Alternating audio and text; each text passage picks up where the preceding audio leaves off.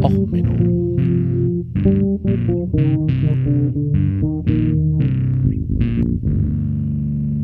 Der inkompetente Podcast über Dinge aus Militär, Technik und Computer, die so richtig in die Hose gingen. Herzlich willkommen bei Och Menno, Folge Ballad of a Hangman, literarisches Edinburgh. Ja, endlich mal was von Gravedigger als Titel. Sehr schön. Ein Klassiker unter der Musik. Ähm, ich möchte euch eine kleine lokale Legende aus Edinburgh vorstellen. Ein Nachteil davon, mit einem gewissen Thema in den Urlaub zu gehen, ist es ja, dass man überall denn zu seinem Fachgebiet oder zu seinem Interessensgebiet nette Geschichten findet. Und ich möchte euch die Geschichte von Deacon William Brody erzählen. Geboren 18. September 1741, gestorben 1. Oktober 1788. Ähm, Deacon ist ein Ehrentitel in der schottischen Kirche, in der altschottischen Kirche, ähm, Kirchenrat oder ähnliches, kann man äh, ungefähr zu sagen. Äh, heutzutage werden die, sind Deacons die Priester dort, aber naja gut, das ist ja jetzt uninteressant. Er war ein schottischer Tischler und Stadtrat in Edinburgh. Ähm, Deacon, Brody Deacon, oh, William Brody, so rum, ach Gott, äh, Dreifachnamen. Ähm, der war führend in der Handwerkerinnung. Er war aus einer relativ bekannten äh, Tischlerfamilie, die halt auch schon eine Straße nach sich benannt hatte an der, naja, Hauptstraße kann man es nennen. Also in Edinburgh gibt es eine Straße, die vom Schloss zur Burg führt, am Parlament vorbei quasi und das ist die sogenannte High Street oder Law Market Street. Diese Straße hat halt schon für mehrere literarische Vorbilder gesorgt. Also J.K. Rowling hat dort die Harry Potter Bücher geschrieben, äh, in einem kleinen, flauschigen Café, wo man sich dann schön zum Schreiben hinsetzen konnte. Damals, heutzutage, vor lauter Touristenmasten, die davor stehen, kriegst du da noch nicht mal einen Stehplatz. Naja, auf jeden Fall äh, hatten die eine kleine Straße, die von dieser Hauptstraße abging. Die wurde damals auch schon Brody's Close genannt. Also das sind so kleine Gassen dort, die da abgehen.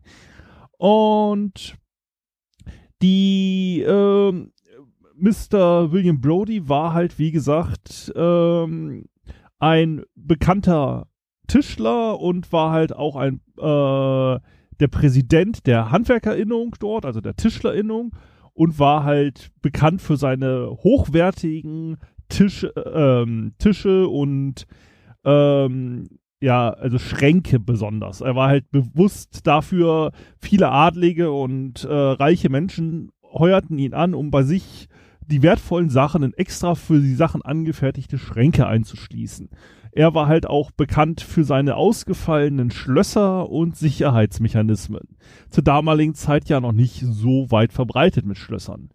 Ähm, er war ähm, in der Gesellschaft gern gesehen, traf sich mit der High Nobility der damaligen Zeit, war mit dem Poeten Robert Burns befreundet, äh, mit dem äh, Maler Henry Rayburn, was wie gesagt damals ähm, die höchste, höchste Klasse war. Er war da im örtlichen äh, Gentleman's Club, dem sogenannten Edinburgh Cape Club unterwegs und insgesamt ein hoch angesehener, hochbezahlter, naja, Nobelmann. Also er war halt immer noch Handwerker, aber er war ein Künstler seines Faches, der bekannteste quasi, wenn es darum ging, schöne Schränke für wertvolle Sachen zu machen.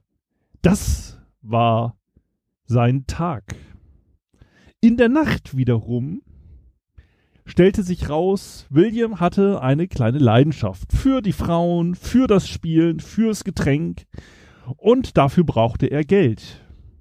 Mehr Geld, als seine Hochwert-Luxusarbeit für die Reichen einbringen konnte. Also, was machte er? Er baute Schlüssel nach. Weil immerhin, er hat ja die Schlösser gebaut, also machte er sich halt einen zweiten Schlüssel oder er machte halt einfach Wachsabdrücke, wenn er bei dem Kunden unterwegs war und hat dann damit seinen Lebensunterhalt, der unter anderem zwei Geliebte und fünf uneheliche Kinder äh, in, äh, beinhaltete. Keine seiner drei Frauen wusste voneinander. Und äh, er hatte halt so 1768 angefangen mit seiner äh, unredlichen Tätigkeit. Erstmal mit seinem ersten kleinen Bankraub. Damals 800 Pfund gestohlen. Äh, man müsste jetzt mal ganz kurz umrechnen. Äh, inflationsbereinigt, aber es war schon eine ganze Menge Geld. Ähm, so, 1700. Also umgerechnet in heutige Pfundpreise sind das übrigens 120.000 Pfund. Da der Pfund ja ein bisschen was um den Euro wert ist, gerade danke Brexit. Äh, also 120.000 Euro plus minus ein paar Bummlige. Also für den ersten Einbruch schon mal nicht ganz so schlecht. Ähm, er hatte sich dann bis 1786 äh, noch eine kleine Bande zusammengestellt, drei Diebe, Don Brown, ähm, der halt von der Deportation geflohen war. Also man wollte ihn eigentlich nach Australien abschicken.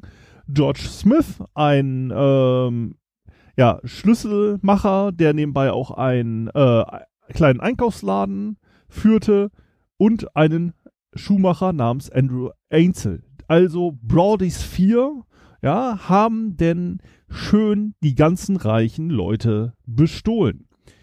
Ähm, man versuchte jetzt diese Serie an Diebstählen aufzuklären. Dafür wurde extra eine Kommission eingerichtet.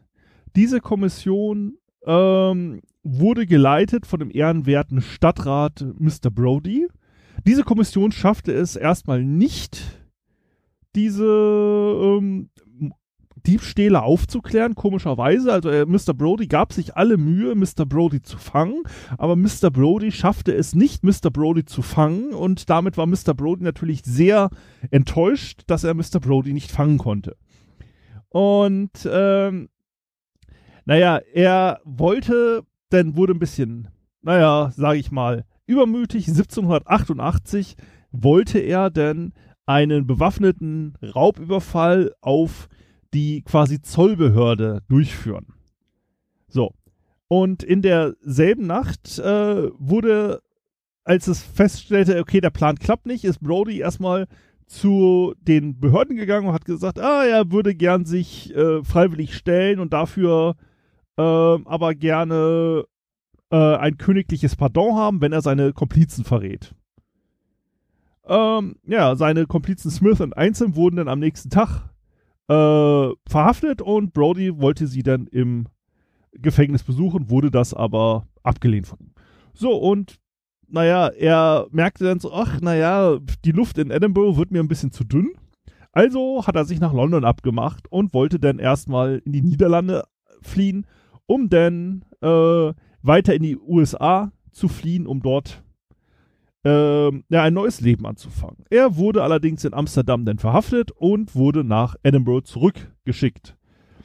So, und dann am 27. August 1788 wurden seine Gang vors Gericht gestellt. Es war am Anfang, gab es gar keine Beweise gegen den Herrn ehrenwerten Stadtrat Brody, weil die ganzen Einbruchswerkzeuge, die man so bei ihm gefunden hat, ja, man hat äh, da ähm, erstmal nur Werkzeug gefunden, aber man suchte ein bisschen mehr und dann fand man halt, äh, naja, nachgemachte Schlüssel und halt auch Masken und ähnliches, was man so für einen Räuber brauchte, Pistolen. Und dann hat man sich halt festgestellt, naja, okay, äh, naja, es könnte doch der einer der Räuber sein.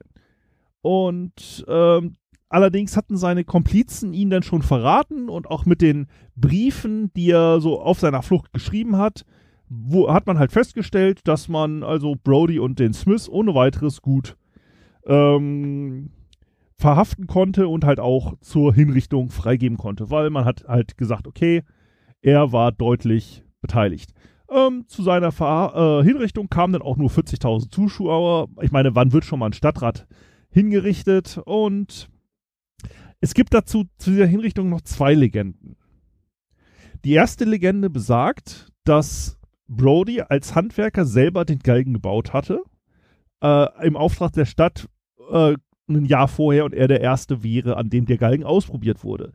Also höchstwahrscheinlich stimmt das nicht. Also erstens wurde der Galgen zwar neu gebaut in dem Jahr oder das Jahr vorher, hatte allerdings auch schon einige zufriedene Nutzer und 5-Sterne-Reviews auf der lokalen äh, Hinrichtungsseite.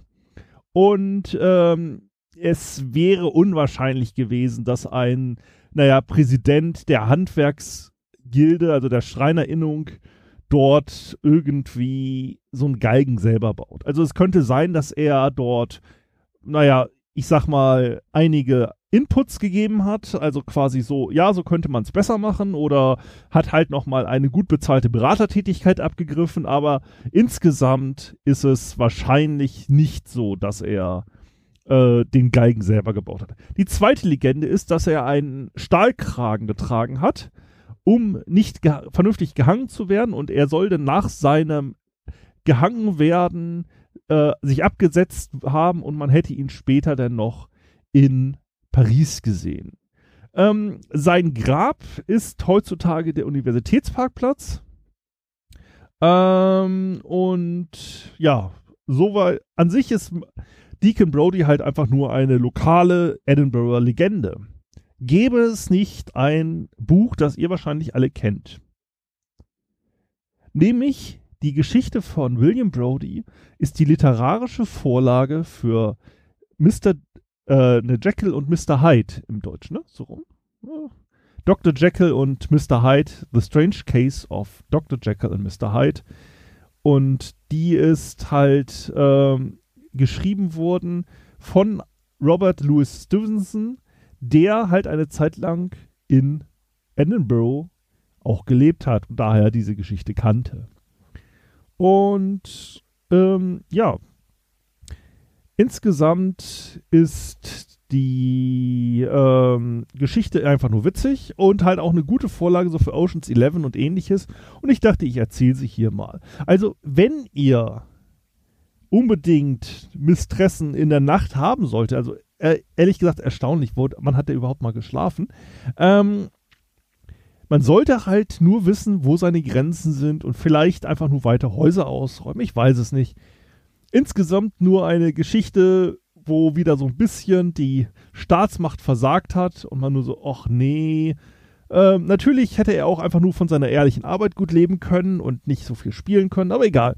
Ich fand die Geschichte einfach nur interessant genug und somit wünsche ich euch erstmal eine schöne Woche. Bis zum nächsten Mal. Alles Gute, euer Sven.